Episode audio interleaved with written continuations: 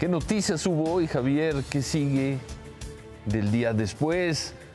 ¿Vienen cambios? ¿Qué pasó con la conferencia de prensa de hoy de los directivos de la selección mexicana? Javier, buenas noches.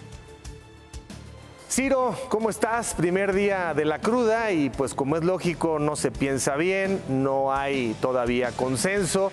Lo que sí ocurrió es que dio la cara el presidente de la Federación, John de Luisa, ante los medios mexicanos temprano en Doha y la primera pregunta, y casi unánime, si iba a renunciar.